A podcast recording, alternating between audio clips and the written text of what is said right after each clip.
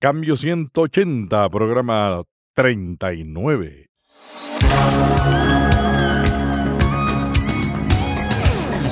Este es un podcast de la red Intermaná, ayudándole a vivir mejor. Cambio 180. YouTube es la plataforma de video número uno en todo el mundo. ¿Qué es lo más, lo más importante que tiene YouTube como, como lo vemos nosotros y de hecho como lo usamos nosotros? Es un medio de marketing y de comunicación muy poderoso y es la mejor manera de interactuar con el usuario. Una de las cosas más importantes que, tiene YouTube es que puedes medir tu audiencia, tú puedes conocer tu audiencia, medirla y saber exactamente qué es lo que a la audiencia, la audiencia o está buscando o quiere ver. Cambio 180. ¿Cómo mantenerse relevante en un mundo diferente? Hola, ¿qué tal? Aquí Melvin Rivera Velázquez. La televisión y YouTube pueden ser herramientas útiles para extender el Evangelio. Sin embargo, no siempre la iglesia y los líderes las usan de la mejor manera. ¿Dónde están fallando algunos esfuerzos de la televisión con contenidos cristianos? ¿Qué se puede hacer para mejorar? Si una iglesia desea utilizar YouTube, ¿cuáles serían los aspectos claves a considerar? En cambio 180 entrevistamos hoy a Clarita Caicedo, colombiana, gerente de la estrategia de planificación en Univision Miami. Clarita ganó dos premios Emmys como productora de TV, el premio Best Online Video Latin Social TV de 2013. En Colombia obtuvo el premio Promax 2000, el premio Anda 2000, el premio Cóndor de Oro 1996. Sin embargo, Clarita siente que el mejor premio es servir al Señor con sus talentos. Esta edición de Cambio 180 es auspiciada por cristianos.com. Cambio 180. Clarita, cuéntanos, tú tienes una carrera en producción, no solamente de televisión, sino también en publicidad espectacular. ¿Cómo comenzaste? Bueno, sí, efectivamente yo estudié publicidad y marketing. Esa fue mi, carrera, la, la que escogí. Sin embargo, eh, esa misma carrera me fue llevando a la, producción de televisión. Hice un máster en, producción de televisión una vez terminé la carrera y me apasioné mucho por la producción de televisión, al igual que la publicidad, porque fíjate, la, publicidad, y tú lo sabes, es crear conceptos, eh, crear marcas, es, es maravilloso, me apasiona realmente pero también me apasiona el poder hacer los comerciales, radio y, todo lo, demás que, implica justamente estas campañas de publicidad. Por ejemplo, eh, yo, pienso que Dios me ha escogido a mí para hacer esta carrera, te digo, porque Dios ha puesto diferentes, diferentes trabajos. Eh, mira, yo he llegado a ser desde copywriter hasta, hasta operadora de audio. Imagínate, yo, yo llegué a hacer eh, eh, cuentos para, para eh, ciegos y grabábamos con locutores y todo y hacíamos cuentos audibles y todo para ciegos, con efectos, con todo. Y fíjate, todo esto, paso a paso, me doy cuenta ahora, cuando pensaba en mi carrera, que hoy en día Dios me estaba preparando en todas las cosas que, que, que, que he tenido que hacer durante mi carrera, desde la parte creativa, conceptualizar, eh, producción de televisión, radio, medios. Ahora eh, también pude trabajar en la parte de, internet, que es ahora justamente lo que, lo que está liderando el mercado. Y por supuesto, ahora también con las estrategias y la distribución de contenido para, para Univision. Eh, ha sido de verdad que muy, muy buena experiencia. Y yo pienso que Dios a veces en muchas situaciones incluso me puso incómoda, ¿sabes? Pero tú sabes que Dios en nuestra debilidad es donde Él crece. Así que yo, yo siempre digo que confíes ciegamente en Dios y vas a ver el éxito en tu vida. De todos los medios con los que has trabajado, radio, televisión y ahora los medios online, ¿cuál es el medio que más te captura y por qué?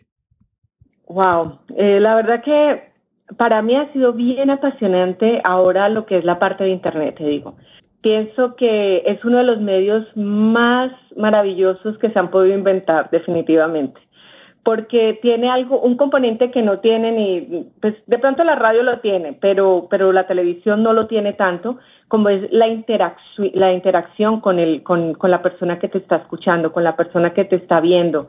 Eh, esa interacción me parece increíble poderla tener y eso solamente te lo da la plataforma de internet, las plataformas sociales, es, es maravilloso.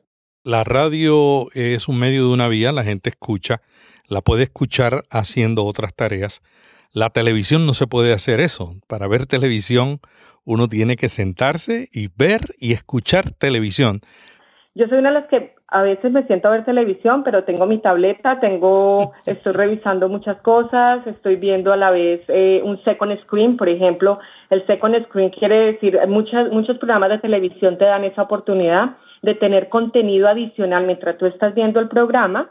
Tienes contenido adicional en tu tableta o en tu iPhone o en tu, en tu teléfono inteligente. Entonces vas, esa es la oportunidad que tú tienes, que no la tienes en, en, en las plataformas tradicionales, sino en plataformas de, de Internet. ¿Cómo están reaccionando los medios tradicionales como los que tú has trabajado, como la radio y la televisión, a la llegada de nuevos medios? Porque tú lo dices, tú usas la segunda pantalla mientras estás viendo televisión. Yo a veces uso la segunda y la tercera. O sea, tengo la iPad y tengo el iPhone en otra cosa. ¿Cómo han reaccionado los medios a este reto? Fíjate, al comienzo te digo, al comienzo fue un poco complicado. De hecho, te veían un poco como competencia dentro de la misma compañía, tú sabes, porque obviamente estás estás, ellos estaban más pendientes la parte de televisión como tal, más pendiente del rating eh, tradicional de, cuánta gente te está viendo. Sin embargo, poco a poco, eh, con los números y mostrando que ese usuario no es que se haya ido de, de, la televisión, simplemente ha pasado a otras plataformas. Entonces, ahí está el reto, el poder estar presente en todas las plataformas posibles que el usuario esté, esté utilizando. Entonces, el reto es llevar ese mismo contenido a diferentes plataformas, obviamente de diferentes maneras, porque todas las plataformas se comportan de una manera diferente. Entonces hay plataformas que son específicas para contenido largo, como episodios, y hay otras que son específicamente para contenido corto, como clips, como eh, recetas, cosas, cosas mucho más, más, más cortas. Entonces, definitivamente sí ha sido un cambio bastante grande y por supuesto el mismo, eh, los mismos números que le han mostrado a ellos que los ratings han bajado, eh, los ha retado, digamos, a tener que estar en las otras plataformas, porque realmente no es que la persona no te esté viendo, sino que quiere verte en otras plataformas que está utilizando. Hay más opciones, pero todavía el reto de contenido es importante, ¿no? Sin, sin contenido, no importa si estás en 10 plataformas, no tiene sentido lo que estás haciendo. Estás en lo correcto. Definitivamente eh, el rey aquí en todos los medios de comunicación es el contenido, total. Si tú no tienes un contenido fuerte y un contenido bueno, no, no vas a ser exitoso en, ninguna plataforma.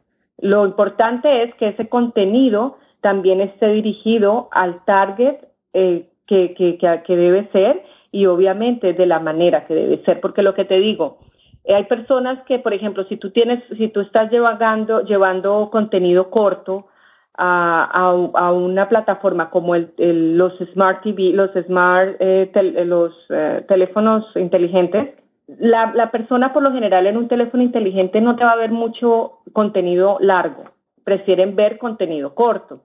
¿Cuánto, cuánto es corto? ¿Cuánto es corto? Bueno, mira, nosotros consideramos un short form, contenido corto, no más de cinco minutos, básicamente. Esos sermones de una hora no van, no van en contenido corto.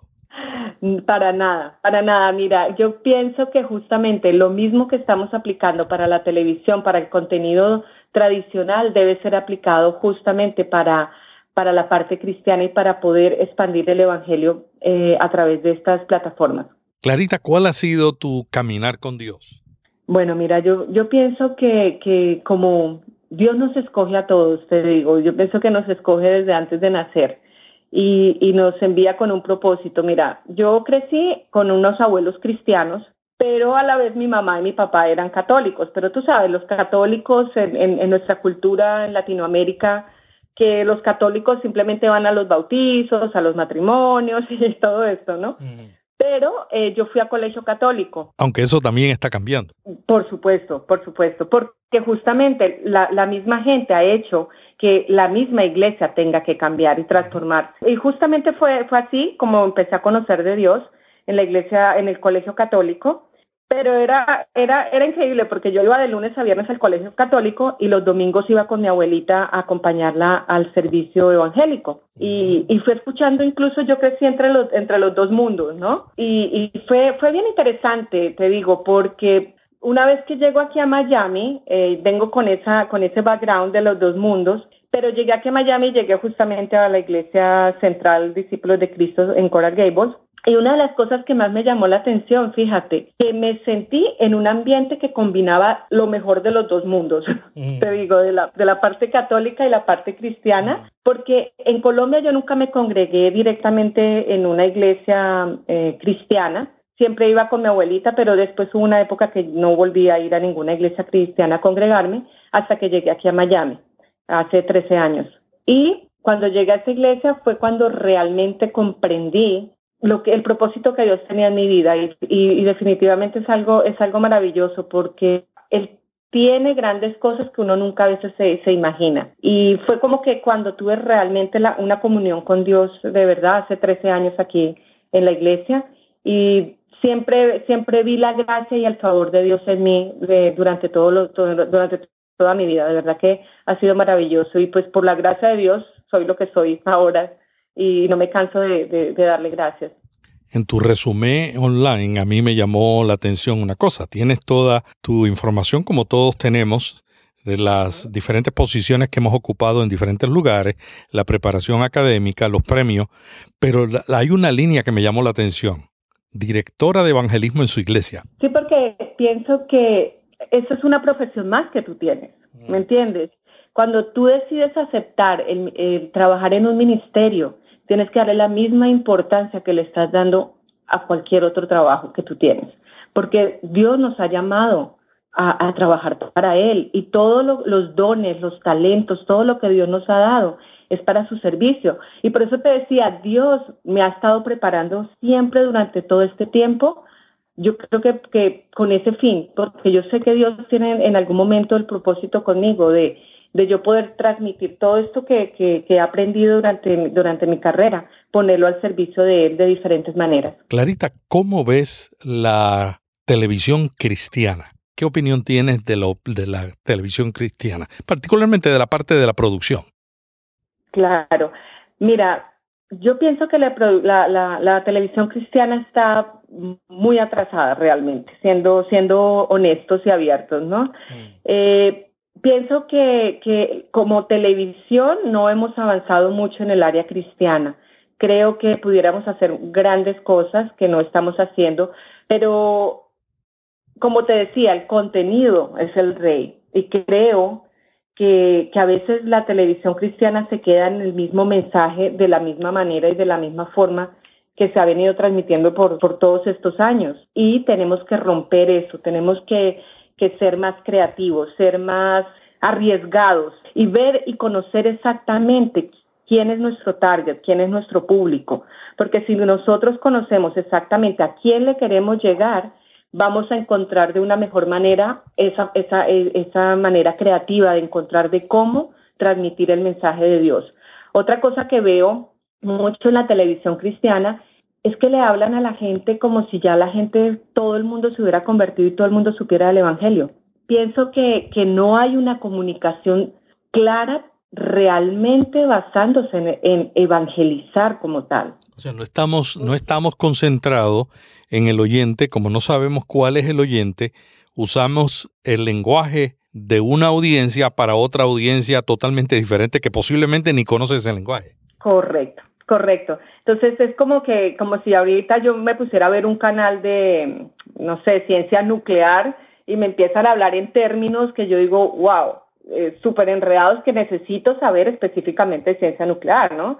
Entonces, mira, fíjate, es algo como tú ves, por ejemplo, un, eh, programas que transmiten en Discovery Channel, que son súper educativos y le llegan a todo el mundo. No, no, no, no tienes que saber de ciencia, no tienes que saber de astrología, de porque son específicos, dedicados, son didácticos Yo pienso que, que, si nosotros queremos definitivamente, obviamente como objetivo, evangelizar, debemos ser mucho más didácticos y más, eh, más tranquilos a la hora de hablar, te digo, ser más, usar un, lenguaje más fresco, más genérico, no, no ser tan acartonados, porque a veces pienso que, la televisión cristiana cae en, lo acartonado. Fíjate, yo pienso que ha hecho más el cine por la parte cristiana que la misma televisión. Por ejemplo, el cine se ha sacado películas, claro, a veces las saca un poco de contexto, pero quizá la gente ha llegado a saber y a conocer un poco más las historias de la Biblia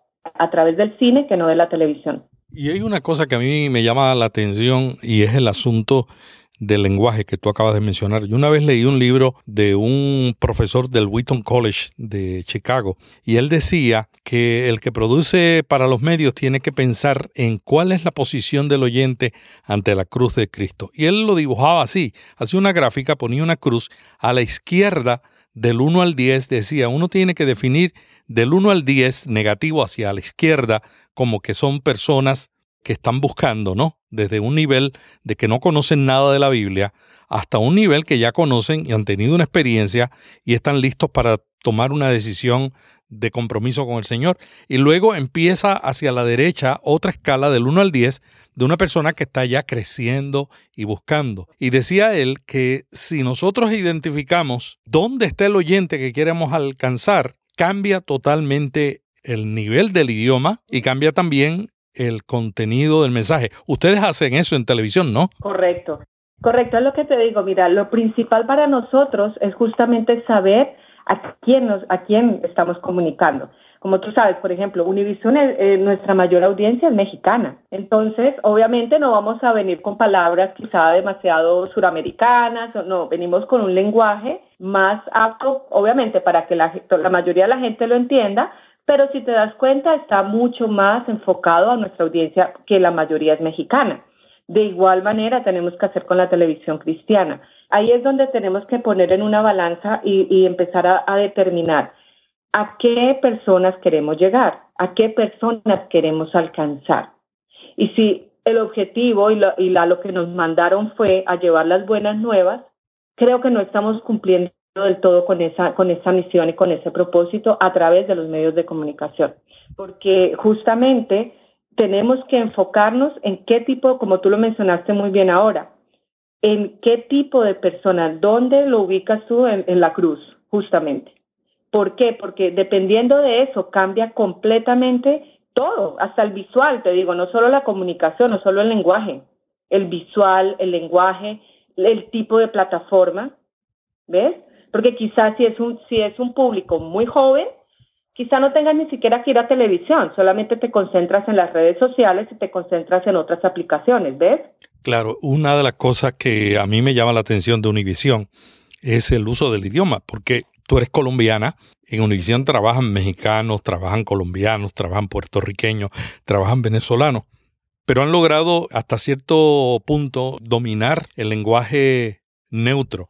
Decía un amigo mío lingüista, cuando hablábamos de la Biblia, yo le decía, mira, cuando se traduce la Biblia, ustedes los lingüistas tienen que asegurarse de que tenga un lenguaje neutro. Y él me decía, no hay, como lingüista y como un PhD me decía, no hay lenguaje neutro. Y esa es la, explicación de un lingüista que es eh, apasionado con el tema de la lingüística. Pero la gente que está en los medios saben que sí se pueden lograr palabras que son más aceptadas en un país que en otro, ¿no?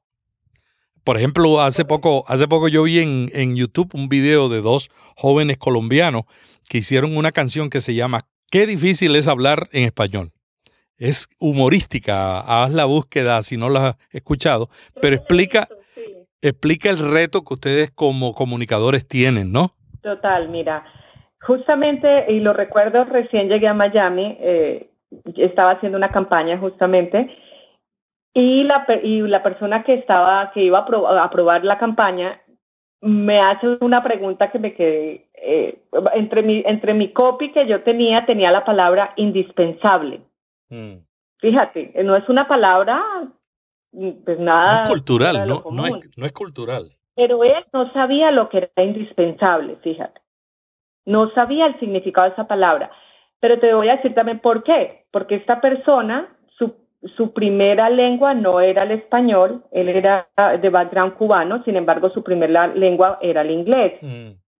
Entonces, como tú bien lo mencionas, aparte de la, de la, de la, la complejidad en los tipos de, de, lenguaje dentro del mismo español, también tenemos ese otro, esa otra problemática de personas aquí que su primera lengua no es el español, sino es el inglés.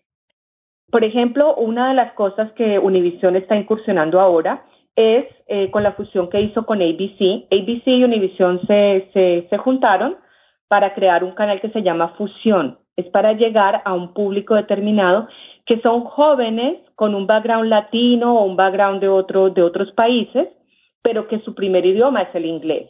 Entonces, fíjate, asimismo, como estamos hablando de adaptarnos al lenguaje, no, dentro de las formas del mismo lenguaje, también es adaptarnos a otros, a otros lenguajes como el inglés, el español. Bueno, básicamente esos dos, que serían los dos principales aquí en Estados Unidos, ¿no? Pero lo más importante de todo esto es la estrategia que tú tengas de comunicar justamente y, de conocer ese, ese, ese target. Volvemos a lo mismo, es súper importante que tú sepas a qué público estás dirigiéndote. Y yo creo que esa es de, la, de, la, de, la, de las cosas más fuertes que tiene Univision, como te digo, porque conocemos muy bien a nuestro, a nuestro usuario, a nuestro televidente, y de esta manera vamos adaptando nuestro lenguaje. Además, nosotros tenemos incluso un manual de estilo. Mm. Y hay palabras que no podemos usar y hay como hay palabras que sí se pueden usar. Entonces, todo esto es está ahora, digamos que, con, que hemos llegado a esto porque hemos estudiado y hemos analizado muy bien a nuestra audiencia. Una producción que hizo Radio Televisión en español hace unos años fue un pequeño librito que se llama Palabras malsonantes de Hispanoamérica. Entonces entrevistaron a todos los estudiantes latinoamericanos que habían en España. Eso fue hace ya varias décadas. Yo conseguí una copia del librito y cuando yo leí el librito lo queríamos utilizar para los proyectos de edición de la Biblia que yo en ese momento estaba dirigiendo en español. Y cuando terminamos de leer en el equipo el librito dijimos, no podemos hablar porque lo que era correcto en una parte del país o en una parte de América Latina era totalmente grosero en otra. Es un reto, es un reto siempre que, ustedes y, todos los que comunicamos tenemos. Definitivamente, y, eso es algo que te enfrentas sobre todo en una comunidad como Miami, tú sabes, y, o comunidades donde hay bastantes inmigrantes eh, de diferentes lugares, es, es, es un reto realmente. Clarita, hablemos de YouTube. YouTube es el tercer sitio más visitado en el mundo después de Google y de Facebook.